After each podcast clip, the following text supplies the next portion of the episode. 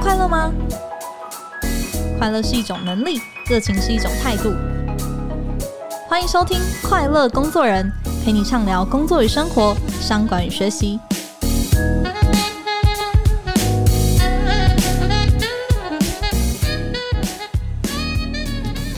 大家好，我是 Cheers 快乐工作人的副主编邵敏。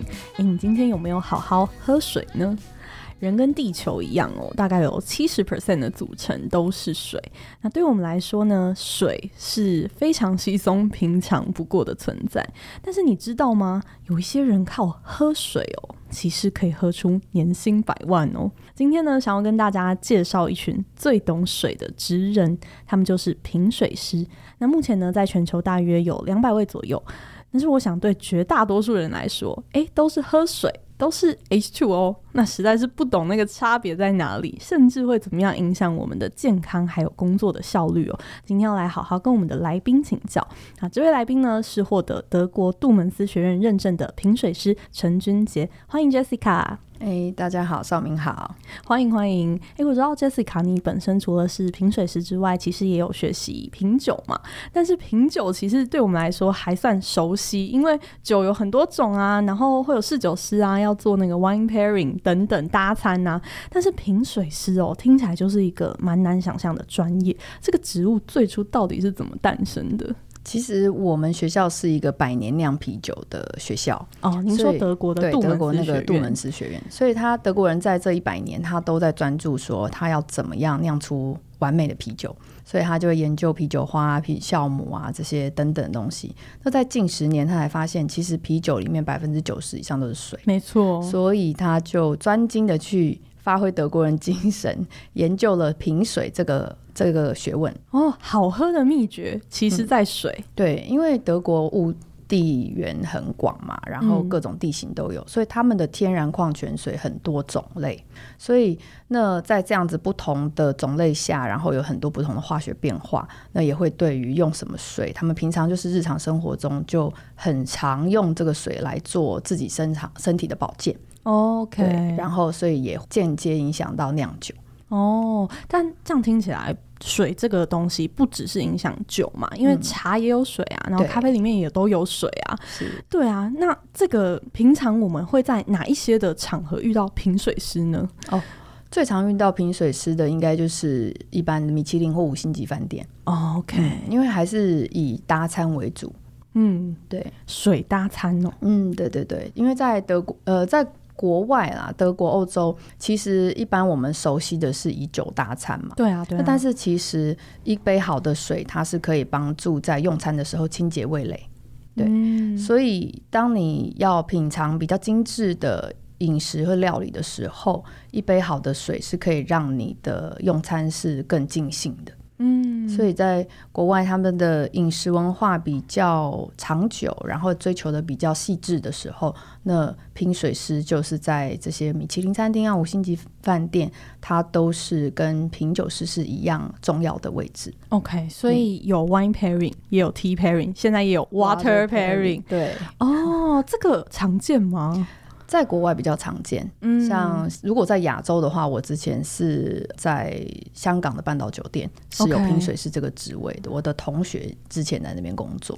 好，所以说，呃，water pairing 它就会是在就是每一个餐跟餐之间，它是用不同的水去搭那个餐，对，或者是说推荐一个水单，就像我们酒单一样，嗯，也可以让客人自由的选择，说我这一个季节的料理适合搭配哪些种类的水。或者或是说以客人的喜好来推荐哦，我觉得这个好特别哦，就蛮好玩的。嗯，那您自己喝过就是最高价位的水，大概是价位可以到多高？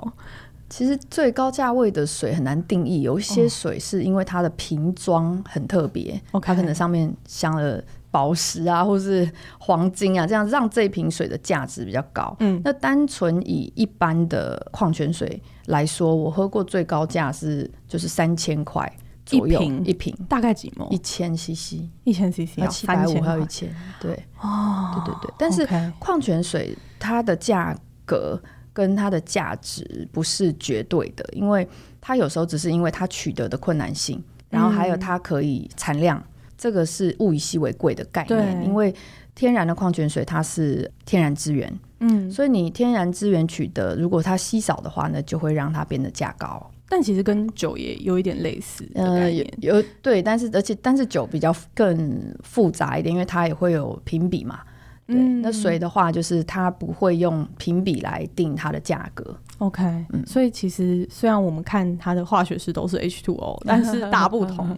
它里面 H2O 包含很多啊，有钙、镁、钠、钾，就是各种不同的东西来组成。嗯 OK，那您刚刚提到就是水搭餐的这个部分，嗯，我想问 Jessica 能不能分享，就是简单的原则上来说，哦，就对，最简单的原则就是重口味的餐搭配比较重口味的水啊，哎、欸，这跟酒很像、哦，对，就其实很类似，只是说它的味道跟口感比酒更细致，所以当你在选择的时候，它的难度会比较高。您当初是怎么踏上这个 很少人知道的这个评水师的这条路的？其实我从小就很关注水的议题。哦，真的吗？对对对，所以因为小时候就。很撼动我，看到一张照片，就是呃非洲的小朋友，对，然后他们缺水，然后没有水，然后在一个水洼前面，可能这就是他的生活饮用水。嗯哼，那我打开水龙头啊，然后洗手、洗碗、洗澡、冲马桶，我都觉得说，哇，我们取得的干净的水资源。就是非常容易，然后我就觉得说啊，我们要好好的珍惜，很幸福。然后别，所以我就开始就是每天都提醒我自己，还有我身边的人都要节约用水，这样、嗯、对。那开始我就一直去注意水资源的问题。那后来有是对美食啊、对品酒啊这些是有兴趣的，嗯，所以就是在搜寻这些水的资讯了解的时候，刚好碰巧说发现有一个品水师。这样子水的知识的一门学问，我就觉得说哇，真的是碰到一个我非常非常想做的事情。嗯，真的好难想象那个课程大概是要花多少的时间呢？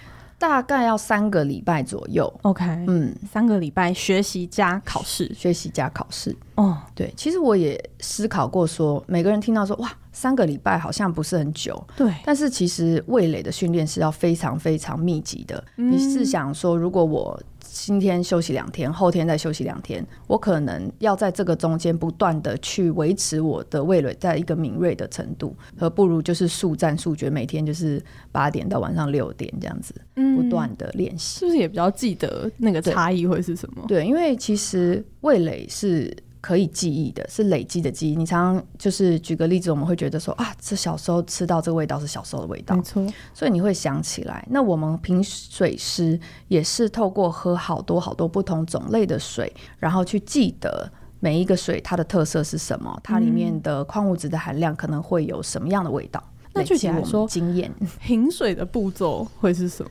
哦，品水的步骤其实跟品酒很像，我们有三个简单的步骤。第一个就是我们要先看这个水哦，了解一下它的颜色啊，它的净度啊，有没有杂质啊这些。再来，我们要闻一下这个水，嗯、那闻闻这个水有没有什么特殊的气味？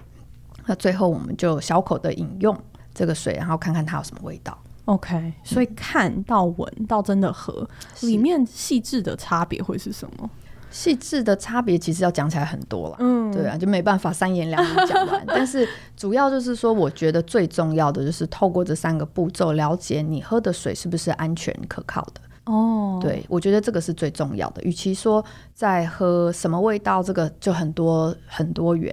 但是透过看一个水，然后还有闻闻它的味道，那是你就基本知道说这个水安不安全，可能它有没有变质。嗯对，我觉得喝到健康的水是最重要的事情。嗯，其实刚刚 Jessica 还坐下来喝了我们办公室的一口水，然后就说我们的水是甜的。然后我心里想说，天哪，我喝了两年，我从来都没有这个感觉耶。哦，就是我觉得要比较，你如果有比较，你才会发现说有高低，有甜淡，然后有有咸淡，然后有差异。水有几个基本的味道，譬如说是酸、甜、苦、咸。哦，有四个味道。对，还有色。色，嗯，也有可能有金属味，嗯、就是就是你可以找到这些味道，嗯，那但是这些都是要透过你去比较，然后你去品尝，你才会了解说，每次喝到的时候，它们有有没有什么差异？譬如说，你去海边沾到海水，你就会知道哦，这水是咸的，对，就是这样子的，类似这样子的差异。嗯，那就是刚刚有提到说，其实确认自己的水安全无虞是第一步最基本的嘛。嗯、那您自己在检测的时候，嗯。有什么样子的味道，或者说看观察到什么样子水的特性，会觉得这个可能是有一点疑虑的。哦。第一个就是说，我们要看水里有没有杂质，嗯，然后颜色。基本上我们认所认识的水都是透明的，尤其是在台湾，所以有没有杂质，然后是不是透明的，这个是我们要喝之前一定要稍微看一下，嗯、很基本的。对，因为有一些矿泉水，它的矿物质含量很多，尤其在台湾这种炎热的地带，它可能会有矿物质结晶。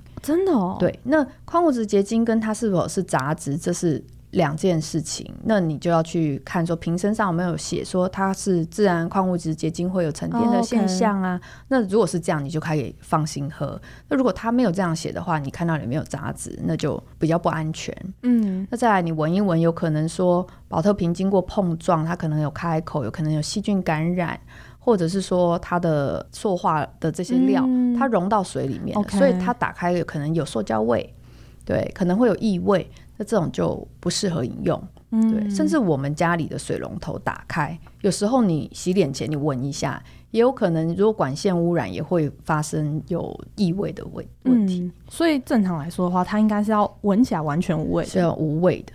嗯，对，大部分的水是无味啦。那在.呃，你说矿物质很多的时候啊，或者说它还是会有味道，就像我们在上课的时候，对，有闻过那个水喝闻起来就是像怎么水沟的水味道吗？好像坏掉了。但是它是因为它的地理特性赋予它这样子的特色。OK，所以它是有特殊功用的水，在德国有很多医生是会拿这些高矿物质的水做处方签。哦，它甚至是处方签使用。对，所以你想想看，它的浓度已经高到这样，所以它一定会产生一些特殊的气味，可能不重，对，但是你喝下去的时候会感受比较强。嗯，OK。那在您刚刚提到的这个三周的训练里面，你觉得最困难的是什么？嗯，最困难的啊。最困难的还是就是要每天喝水啊！每天那时候要喝多少水啊？每天就是喝大概三到四公升，因为我们要喝很每天就是三四十种类的水在喝。嗯、哇，对，您在书里面，因为我印象中有一个标题写说用生命在喝水，对，因为大部分的水它都是呃天然的，没有经过就是一般杀菌或是消毒。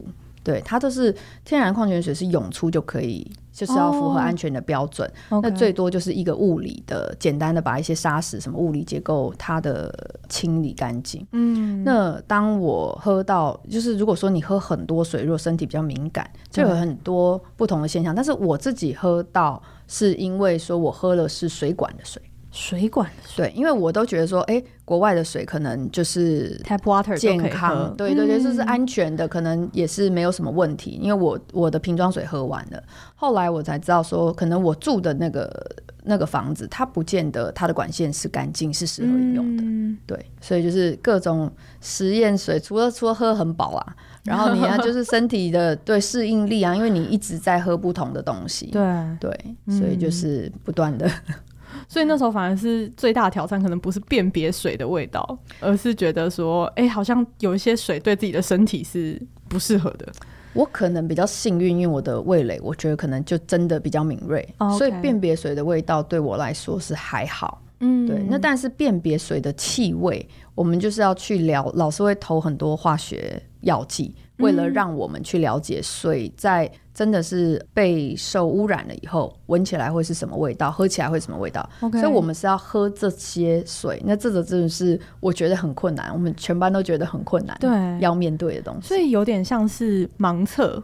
就是、除了盲测以外，嗯、因为盲测是可以经过训练的，你就可以了解这些东西。你除了盲盲测要测说啊，可能是蛋腐烂的味道，然后垃圾堆的味道。然后可能是旧图书馆的味道，听起来好不舒服哦。对，然后下水道的味道，这就是我觉得最困难的，就是你要克服你的人性去挑战。嗯，对，这也是为了，因为平水师其实也会协助很多的厂商。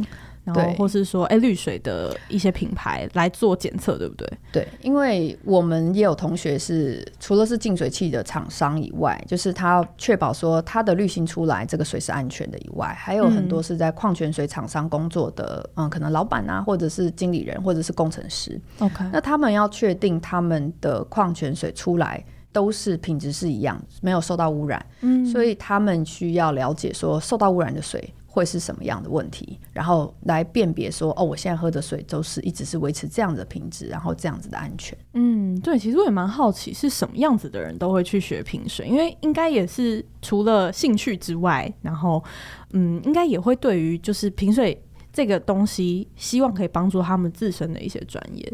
您自己观察，您的同学们 都是为什么去学平水？我的同学非常的多元，然后尤其是说我们国外一年只有十五到十七个名额哦，这么少？对，一年，所以非常的竞争。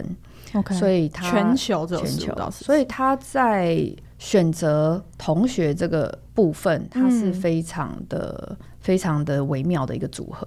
老师说，就是所以，像我的同学有侍酒师，一定有侍酒师，嗯，然后有餐厅的服务的，就是一线的员人员也有，然后还有水厂的员工嘛，然后水厂的老板，然后也有营养师，我们很特别来有个营养师.然后也有就是像我自己是以前是做行销方面出来的，因为我们这个课程其实蛮完整，它连就是因为。品水师在德国还要负责销售哦，对，所以说我们这个课程是非常多元的工作形态组成的，嗯，对，并没有特别受限。国外它这个平水师的职业的运用的范围是非常广的。那在就是出路上啊，薪资待遇上面，您大概有一个概念吗？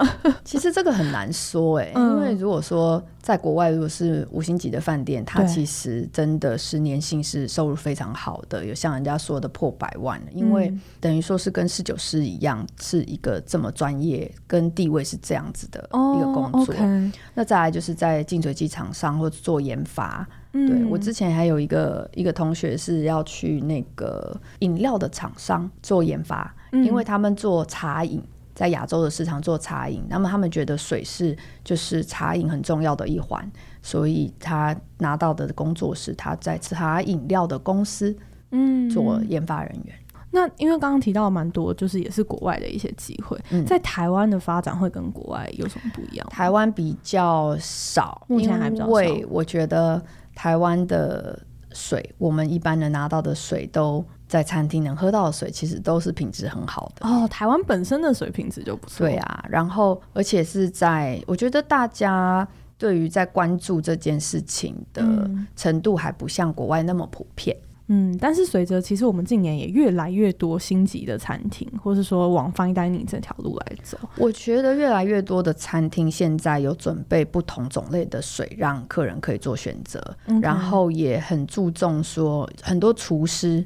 现在开始由他们带领，他们是很注重他们的选水，嗯，因为觉得在享用他们的用心调配的餐饮的时候，是可以替他的餐饮加分的。哦，真的真的，就像酒跟茶的角色。对对对，嗯，那您认为当品水师啊，要有什么样子基本的条件，或是说我一定要天生神力，非常非常的对味味蕾很敏感吗？其实我觉得味蕾是可以被训练的，所以我我不觉得说我一定要天生神力。但是品水师这个职业，我自己做了以后，我觉得是需要呃非常有好奇心，很有好奇心，然后要愿意接受挑战。嗯，对，是因为我们会尝试很多很多不同种类的水，也会碰到很多呃特别的状况。嗯，所以在你每次打开一瓶新的水的时候，其实你都要了解说，啊，你接下来你可能不知道喝到什么东西。对对，可能我们可以从一些资讯去找，就是说，可能如果它是瓶装水，我可能看一下它的成分。我就知道说它会喝起来是什么味道。可是，在我跟很多可能饮水机的厂商，或者说他想要做一些水的特殊的应用的一些厂商，嗯，喝起来的时候，那你就真的不，它没有成分给你，然后它也没有，你就是要去开一个惊喜包，对，或者是说是一些水源地，对的时候，你没有一个概念，你会喝到什么？嗯哼哼哼，我觉得其实水啊。并不是只有好喝不好喝的这个问题嘛？我觉得，嗯，Jessica 老师很特别的一个点，就是说也非常的强调说，水跟我们的身体效能，它也是息息相关的嘛。那大多数人每天可能都觉得说，我有喝水啊，我有喝水啊，但是到底实际上我们的身体缺不缺水？就是有没有简单的方法可以带我们听众朋友快速的检测一下？其实最简单要知道自己有没有缺水，其实是看一下自己的尿液的颜色啦。嗯，你就知道说，哦，我今天身体排出来的它的水分够不够？如果通常水分充足的话，我们的尿液颜色只会相对比较淡的。嗯，那其他还有一些简单的方式，就是看看说我白天会不会平常觉得很口渴啊，然后皮肤会不会非常干燥啊？哦，因为有时候皮肤干燥是因为你体内已经缺水了。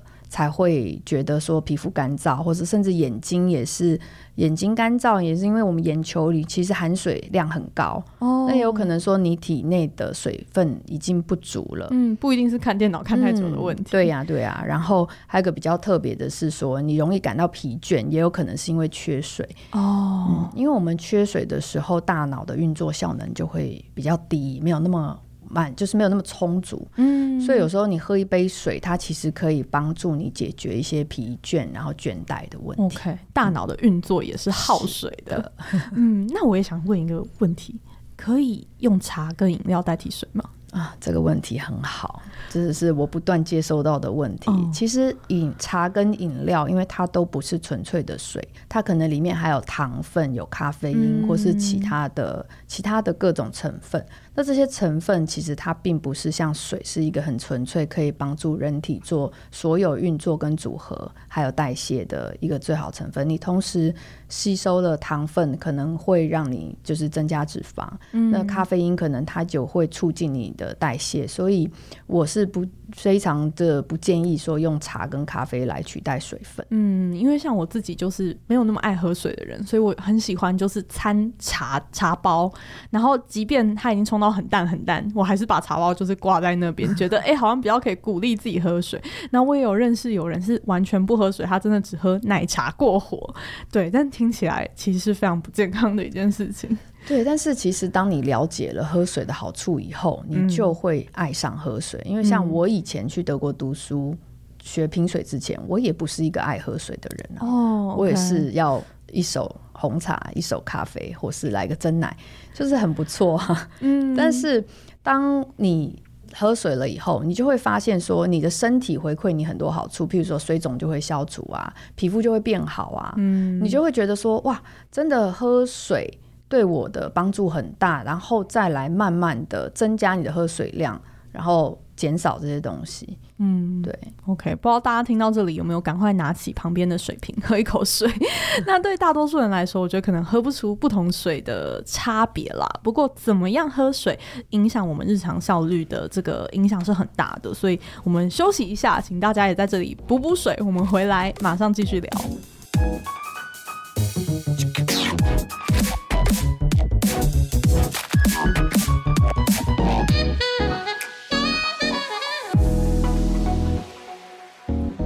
回来，哎，Jessica 其实蛮强调说，喝水跟我们的工作效率其实它是有一个密切的关系的哦。那我想这应该也是我们听众朋友蛮关心的一件事情，怎么样子把水喝好，就是有没有什么样子的注意事项？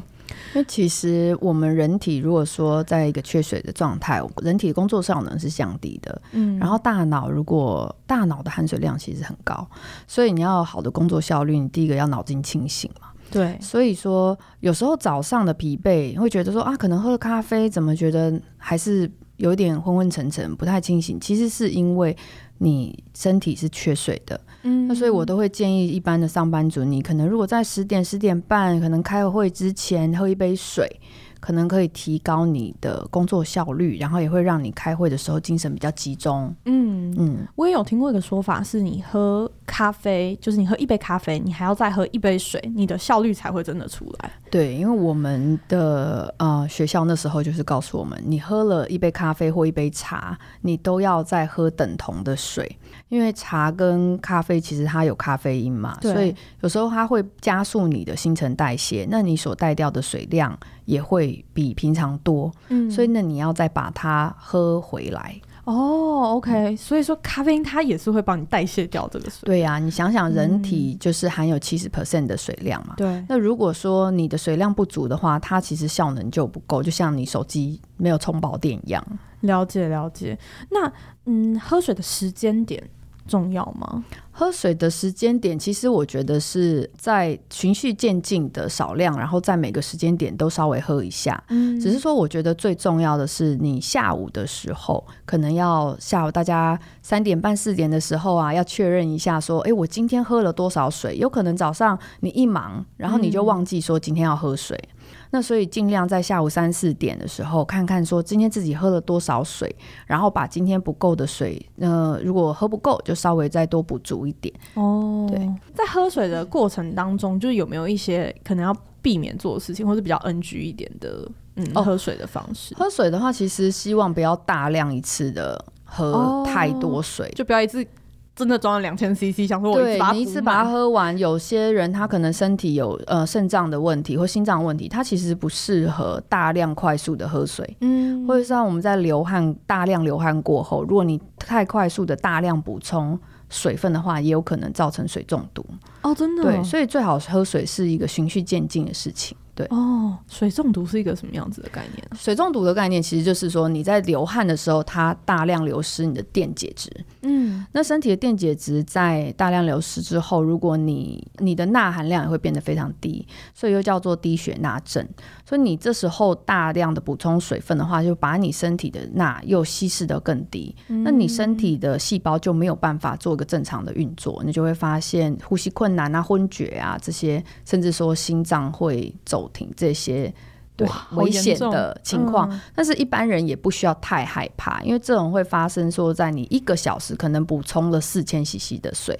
这么大量的速度的情况下，才有可能发生。嗯，那一般是你大量运动，可能马拉松选手他没有训，一直好好的补充水分，那就有可能会发生这样子的问题。所以运动后，大家虽然口很渴，但是也要注意一下自己补水的。所以我们是建议，就是从运动前就开始补水。哦，对，你流汗前，你就先把你的水分存多一点。嗯，刚刚听 Jessica 讲的时候，我突然间想到，我小时候有一次，因为跟我妈妈赌气，她就说你水不要喝太多，然后我就想说水喝很多会怎么样嘛？就是我就一直狂灌水，然后隔天早上就严重水肿，眼睛有点睁不太开，但还好没有水中毒。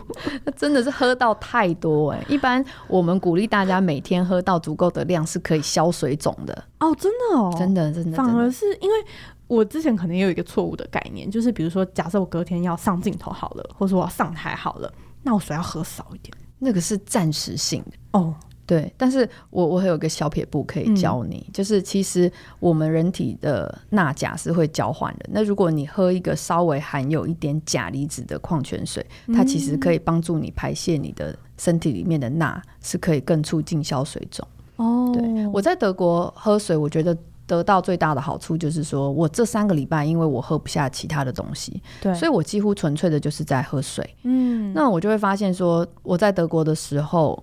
我也是照常一样的进食啊，就是去了难得去一个不同的国家，这美食一定要好好享受。嗯，可是隔了几个礼拜以后，我发现我原本的裤子，像大腿的地方，就是都变松了。哦，对，因为我摄取到足够的水分以后，我的大脑就会告诉我的身体说：“哎，我不需要再留这么多水分在我身上。”因为在我一直摄取不够水分的时候，他会以为我在干旱的状态哦。嗯，所以这样子的误会就会造成你身体会想要留更多的水分在身上，所以当你摄取足够的水分，你的身体就会接收到说，它现在不需要那么多，保留这么多水来陪你一起度过干旱了，那你就可以。消除你的水肿。嗯，刚提到说要爱上喝水，必须要认识喝水对你的好处。我想，刚刚这个好处就是对于爱漂亮、爱美的那个听众朋友来说，应该是一个很实在的好处。没有错，没有错。嗯，那另外还有一个好处，其实刚刚 Jessica 有稍微提到，在德国就是医师是会把。某种特殊的可能矿泉水当成处方签来用，其实也表示说水里面其实是有一些营养，就是它是可以补充营养的一个概念。然后我也听说过有某些水它的钙质哦，其实含量是可以跟牛奶是一样高的。所以说应该要怎么样子去挑挑选到合适的水？如果是我想要补充营养的话。嗯，我觉得第一个还是要了解自己的身体，嗯，需要什么。嗯，这样每次大家就问我说：“老师，我们适合喝什么水？什么水是好的水？”我都会先问大家说，那你的心脏有没有问题？肾脏有没有问题？因为心脏跟肾脏有问题的人，甚至肝脏有问题，他没有办法正常代谢一些水分或矿物质，所以喝水的时候就是要跟医师商量一下说，说看怎么样才是比较健康。OK。那除此之外的话，因为天然的矿泉水里面它含有很多矿物质，那矿物质是我们人体没有办法自然组成的，一定要透过食物啊。或者是别的东西来摄取。那像有矿泉水，就有很多高钙含量、高镁含量的矿物矿物质的矿泉水。那这些都可以针对你的需求。可能我觉得我需要补钙啊，那我就可以喝一瓶好的高钙矿泉水来取代我可能平常要吃钙片，或者是说其他的东西。嗯、或是我像我如果要喝牛奶，但是我有乳糖不耐症，我也可以透过喝一瓶高钙矿泉水来补充。我身体所需要的钙质，所以一般来说，我们在市售的矿泉水，我必须说，我平常其实没有认真在看里面有什么含量，我就是看哎、欸、哪个便宜我就我就买哪一个。Oh. 所以说，其实，在包装上面也看得出来它的就是这几种矿物质的含量嘛。现在大部分如果是天然的矿泉水，包括台湾的矿泉水，它都会写说它里面的矿物质含量有多少。嗯，所以我们要学习说怎么样看懂。瓶身的标签，所以标签上面就会告诉你说它的含量有多少啊，然后它的主要的矿物质是哪些，然后就可以针对你的需要去选择。为什么水的差异，矿物质差异可以差这么多啊？因为是地理条件。嗯，给它的，因为矿泉水是下雨以后，它经过滴入山脉里面，然后经过长时间流经不同的岩层，然后自然的涌出。那这在这个几十年的历程，它就跟土地有做融合。嗯，然后当它涌出的时候，它就夹带了这些它流经的矿物质。所以说，我们在台湾，因为是嗯海岛。地形对对对，所以我们的山脉大陆它不见得会像欧洲的大陆这么的广泛，这么的多变。嗯，所以你在欧洲才可以找到说许多含有不同矿物质种类的矿泉水。哦，OK，难怪有些人会喝一些进口的水。对对，以前我真的不理解，想说，哎、欸，这个噱头。那其实如果你仔细看它的那个成分上的话，可能跟台湾本地的水的确会有蛮显著的差异。所以蛮多人就问我说：“老师，那个进口的矿泉水那么贵，对，然后我们去买这样子的矿泉水，真的有这样子的价值吗？”嗯、那其实我会觉得，你把它当成补品。OK，一个好的矿泉水，oh. 它其实是对你的身体是有帮助的。嗯，那你偶尔少喝一杯饮料跟一杯咖啡，然后对自己的身体好一点，去选一瓶好的优质的矿泉水，补充身体的矿物质，对，身体是很大的加分。OK，所以把水当成补品的这概念，因为其实比较贵的水，哎、欸，它再贵好像也没有贵过咖啡跟我们的手摇。对啊，然后你稍微看一下它的成分，它的矿物质成分是你需要的。然后，而且矿物质透过水其实是最好吸收的，所以它的成效其实，哎，也许不亚于所谓钙片啊。对，因为在德国，我们是可以拿这个做处方签。嗯。如果说医生觉得说你需要补充这些矿物质来帮助你的身体修复，他甚至会直接开矿泉水作为你的处方签，而不是会叫你去开个钙片啊，或者是美定啊这些。东西，嗯、对，OK OK，这真的长知识了。我觉得 偶尔也是可以小奢侈一下的。嗯，那对于就是说我可能不是那么有好的喝水习惯的工作者来说，嗯，老师有没有什么样子的提醒或是建议，他们可以开始建立这样子的习惯？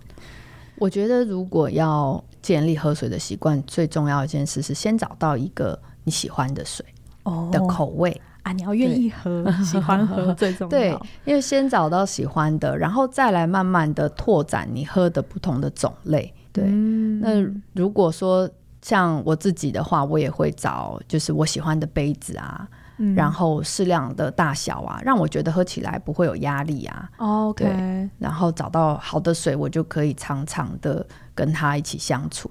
觉得自在，每天都多喝一点点水，每天都从先有喝水，然后再慢慢增加。我觉得你每天都多喝了一杯水，你就会觉得自己的身体又往健康更迈进。嗯，刚刚谈到了，比如说疲劳啊、眼睛的一些问题，甚至是皮肤觉得干燥，说不定因为喝水的关系，哎，真的都可以有一些改善。甚至说关节啊、身体僵硬啊。然后我们身体的消化系统啊，其实像是消化液、酵素、胃酸，嗯、然后大肠液都是水分来提供的。嗯，所以你喝了一杯水，是你全身都可以拿到综合的这些好处。嗯，听说老师以前也不是一个喜欢喝水的人。对，嗯，您怎么爱上喝水？我承认。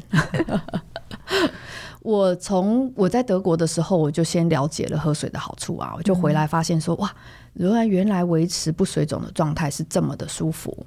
嗯，所以我就会想要维持这样的状态，然后也发现说，哎，我的皮肤变好了，然后毛孔变细了，然后我的精神状态可能变得比较好。嗯，对。那所以你想要觉得说，当你知道说维持这样的状态，你的身体是越来越舒服的，你就会想要维持它。嗯，对。那你自己觉得这一份工作，品水师的工作，嗯，对你来说最大的意义？我觉得我真的很荣幸啦。可以在这么早的阶段就接触到拼水师这个工作，嗯、虽然说他在台湾他不是一个普遍，甚至世界上都不是一个普遍的工作，对。但是我觉得能借由就是让大家知道喝水可以对身体，然后是一件这么好的事情。嗯、然后其实我们对于水资源的贡献，或者是对水其实是可以这么接近的，我真的觉得很重要。哦。然后我也觉得说要。让大家能了解我们喝一个安全的水，就是如何能喝一个安全的水，跟喝一个安全的水是有多重要，是一件我觉得真的很棒的事情。嗯、很希望能跟大家分享，就是虽然我们在台湾取得干净的好水是很容易，可能你走到便利商店就有，对、哦，可能你的工作环境或是你的家庭，其实自来水厂打开出来的水，其实都还蛮安全的。但是，就是因为我们这么容易取得，其实我们更要珍惜我们在这个环境。嗯，太好了！我觉得今天听 Jessica 的分享哦，也有很多的，除了讲关于水 H2O 这个东西的各式各样的知识之外，其实也认识到说，哎，其实我们很常在谈就是环境对一个人工作的影响，但是环境里面其实有一块也是水嘛，对。但是我们很少去关注水里面的学问。那其实大家在追求高效工作啊，或者说每天希望有一个好的心情、好的身体来应对展开一整天，其实就从喝对水开始。那今天非常谢谢 Jessica 跟我们的分享，谢谢。嗯，那如果对这一集节目有任何的疑问啊，或者是说有想要回馈的地方，就是想要发起这个喝水的挑战哦，也很欢迎，就是在我们的您现在收听的平台上面留言给我们。那我们就下一次再见喽，拜拜。